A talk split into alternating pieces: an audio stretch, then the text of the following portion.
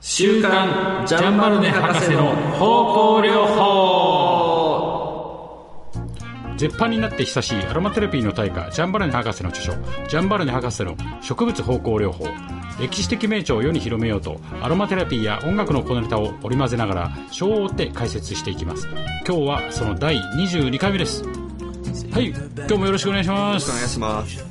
今日も読田君をですねお迎えして、はい、えー、話を進めていきたいと実はですね先週から引き続いて、はい、今殺菌力ねその3章がですねずっと声優の殺菌力がすごいっていう話をしてるんですよね、はい、はい、でその3章の殺菌力をですねいよいよちょっとねこの先決勝が、決勝だんだんだんだんね行くんですよ。警視庁警視庁の毒物学研究所所長っていう 立場の人の話が出るんですけどでも結構強力ですよ、まあ、こういう話をね進めていきたいと思います。でその前にですね、はい、あの皆さんにちょっとお伝えすることなんですけどジャンバルネ博士の方向療法はですね、はい、えーと、毎週1回あの、まあ、たまにいろいろなことがあり遅れることはあるんですけれども、えー、頑張って22回続けてるんですけど、ホームページ上とですねちょっとあのー、iTune のね表示上のところで18回のところで止まっちゃってるんですよ。要は8月いっぱいで。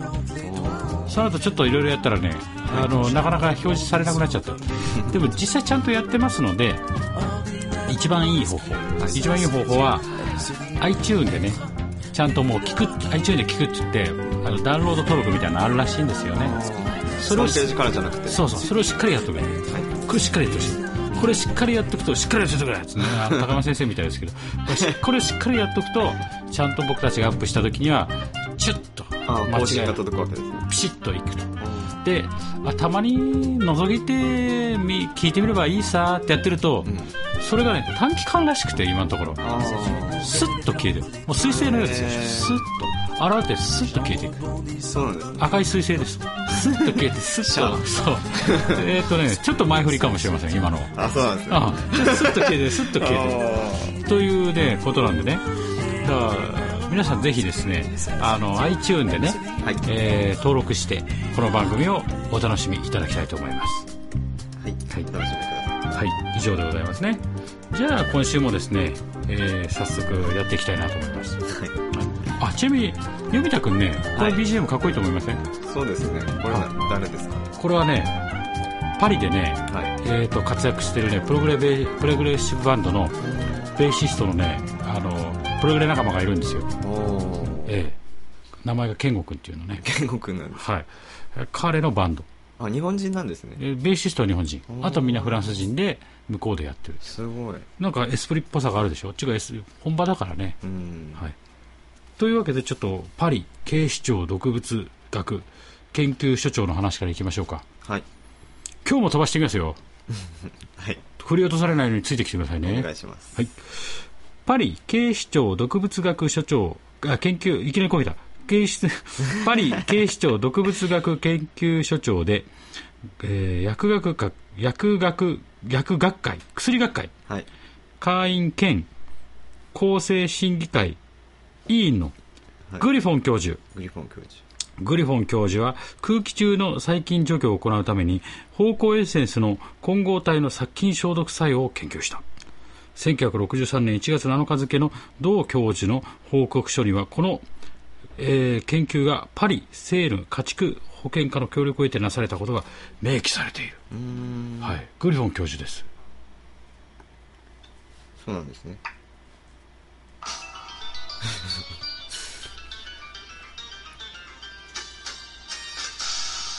グリフォン教授ですね。はい。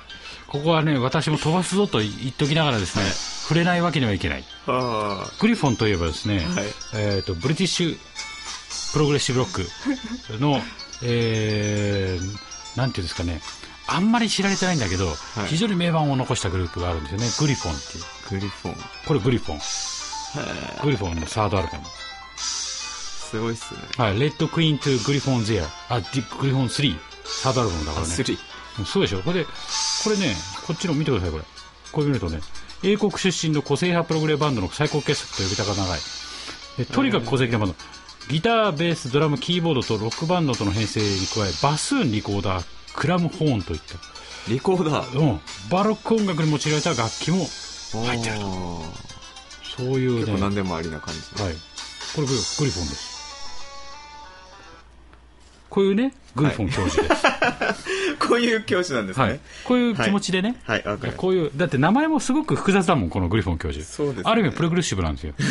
すごいこれやって、あれやって、これやってっていうね、グリフォン教授ですはい。この各種エッセンスの混合体は、噴霧器を使用して霧状に散布された。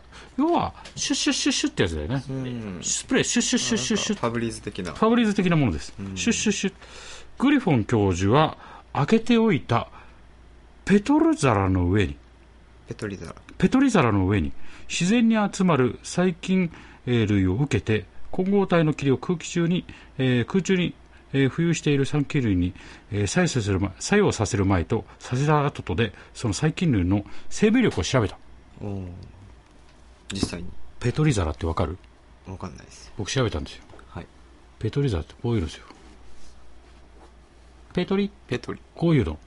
これ、あー。これこれこれあなんか平たくてさ、実験とかの。実験とかですけど、透明のね、気になる方はですね、ぜひ、ペトリ皿って検索して、あの、Google の画像でやると僕たちと同じものが、全く同じものが見れますからね。こういうの。この中にちょっと、ちょっと開けといたんだって、何もせずに。うん。はい。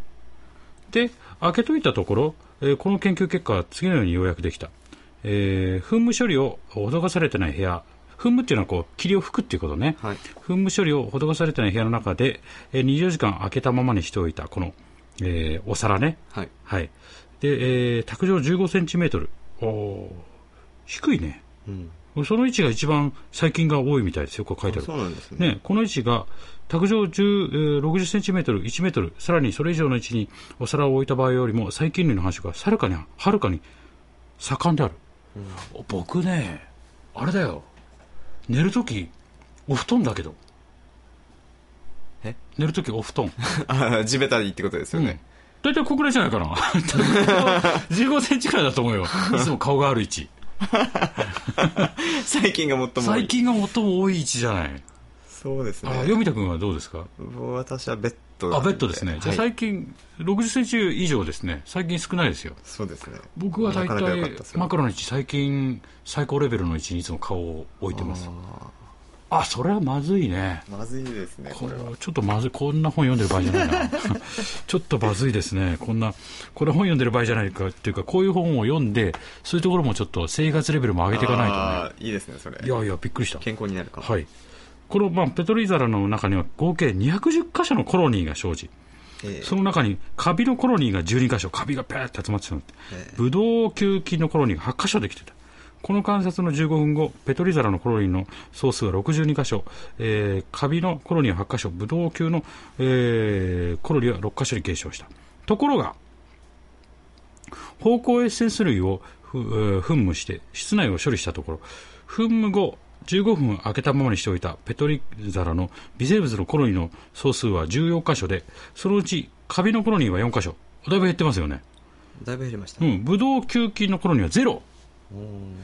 その30分後、これらの数字はそれぞれ4個、ゼロゼロとなったのである。すごくないですか？の円筒の内壁を人工の大地としたまあ、こんな感じだったんでしょうね、コロニーがね。確かに。人々は子を産み育てそしてこれ名台詞ですよね。そうですね。ドーンこんな感じでいったわけですよ。噴霧されて。噴霧されて一気にこう、コロニーがこう破壊さコロれていったニーが。と。はい。コロニー破壊されてったわけですね、こういうふうに。はいこ。れはまた大変な。ですね。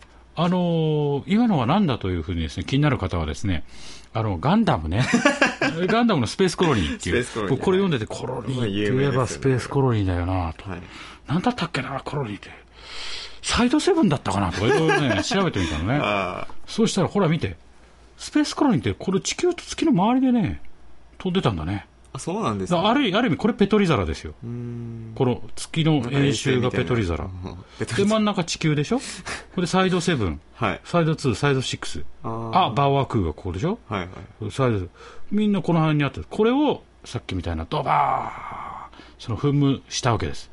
世はいはい。紀0079地球から最も遠い宇宙都市サイド3はサイド3でしょうね。はい。サイド3がやられたと。地球こういうから最もこういう状態で。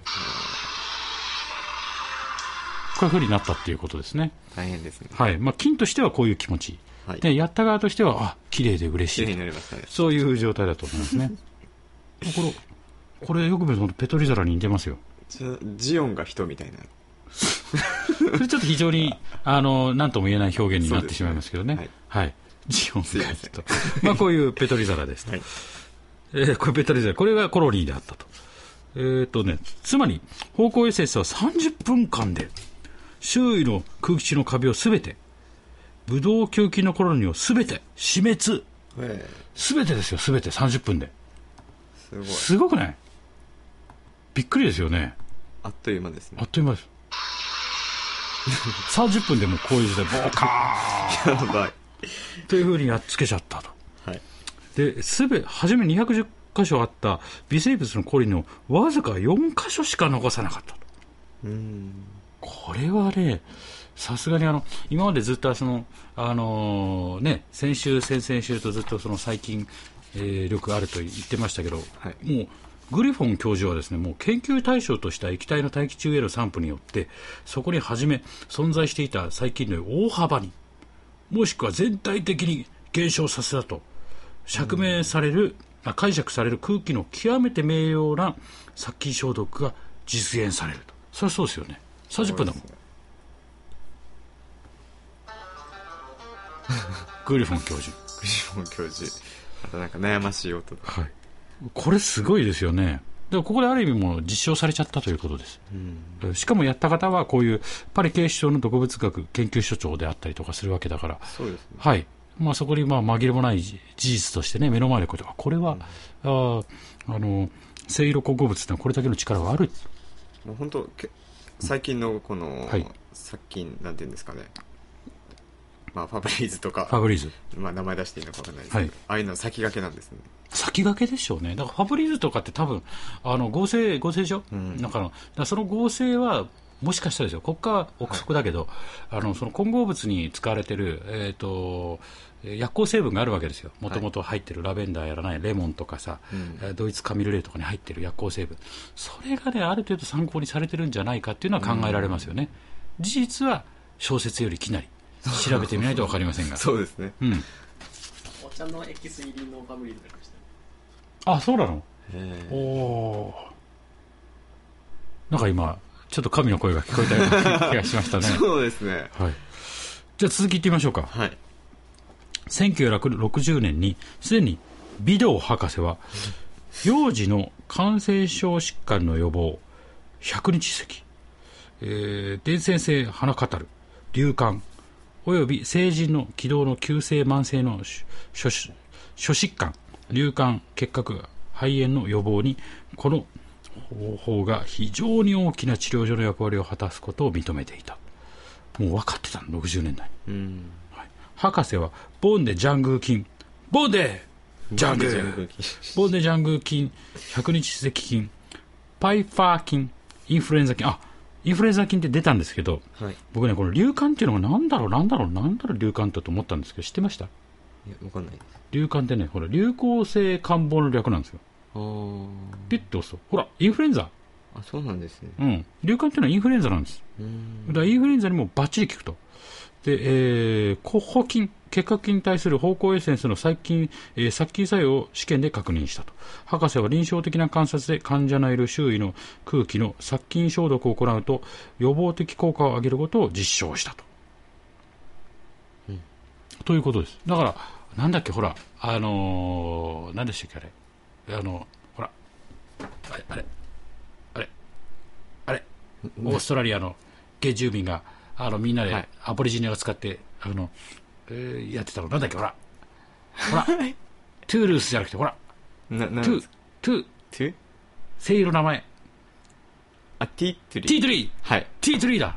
ティートリーは、ああそうかそうか。うんあのーインフルエンザのね今インフルエンザに効くって言われてますね。この、この時代でも。だから、この、この時代でも言われてますよねうん。ある意味、この辺を地で行ってるっていうことですよね、そのまま。そのまま。で、やっぱ精油っていうのは、すごいのが、あの、年代によってですね、はいあの、えー合成物質ではないのでその作用たるは基本的には変わらないっていうことですね。そうですね。はい何かそれが混ぜ混ざっちゃったりとかは違うでしょうけど、基本的に T3 っていうのは非常に純度が高いと言われてますから、今日もう前前使ってたものと、その原住民の方が使ってた状況と、はい。中の成分が著しく変わることはないので、でそれに対して、えー何ですか、自然の物ものですから、はい。あの常に基本的に無理がなくというかですね、人間の体にも優しく作用できると。すごいですね。この時代が流れた今でさえ、ですね。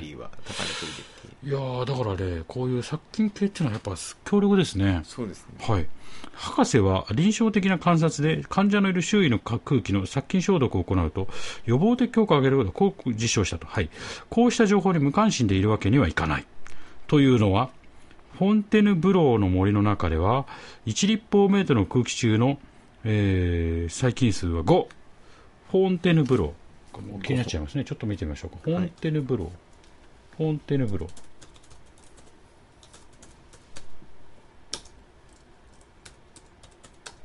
フォンテヌブロー。フォンテヌブローってどこですか？と見てみるとですね。あこれですよ。フォンテヌブロー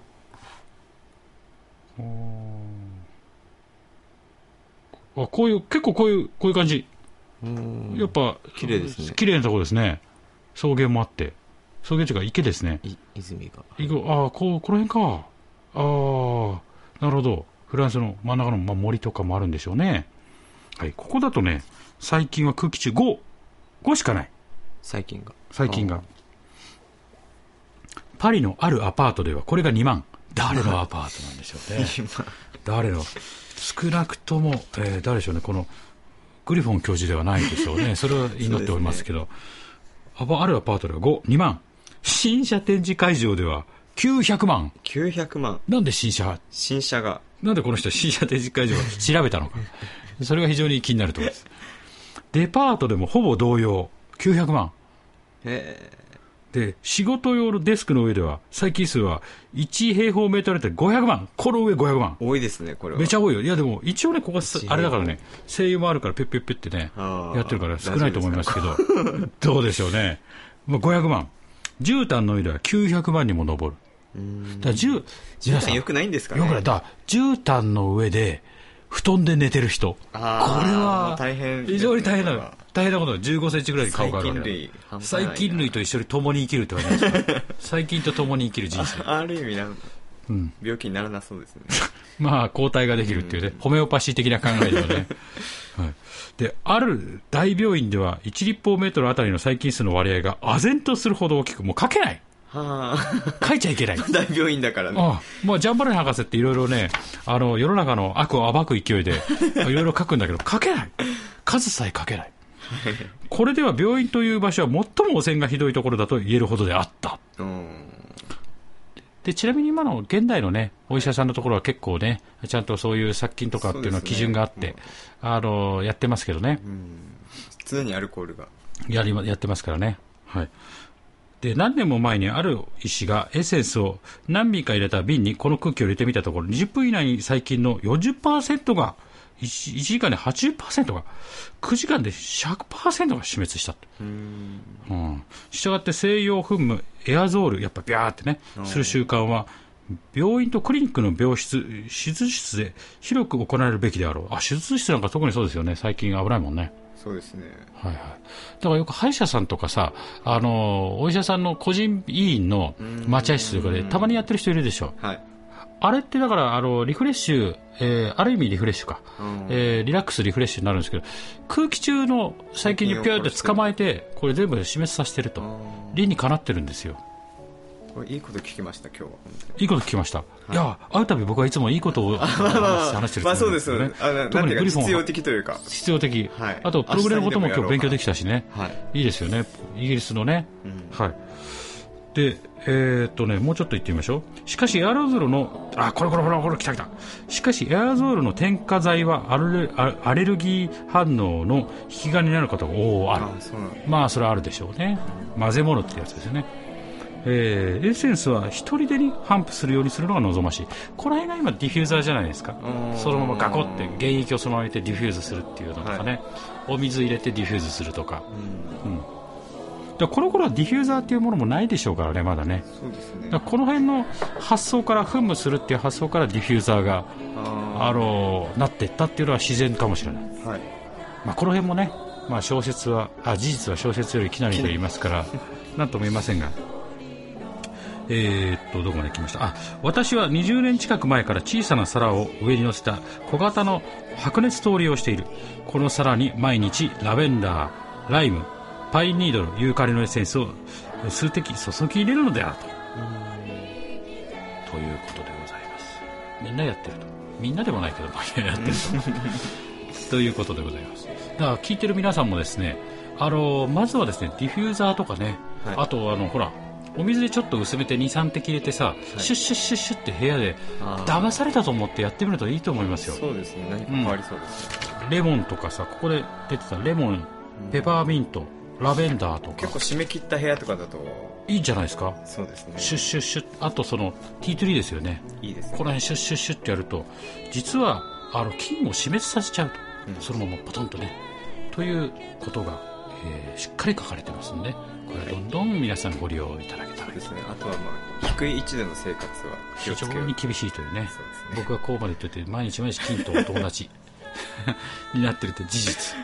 この事実は何とかせないかん。そうです。はい、これはね私もね今まさにちょっと心の底から思わせて考えてこういう状態ですよね。私の体がスペースコロニーのようにコロニーのよ撃ち落とされてるわけです。これなんとかせないかという状態です。であと皆さんにお伝えがあるんですけれども10月26日と27日にですね高山先生が再び沖縄にやってくるこういう状況ですね。またやってくると。であの内容がですね感性のアロマテラピーと声優の真実という、えー第一声2日間に行われるアロマテラピー集中セミナーとして行いますと。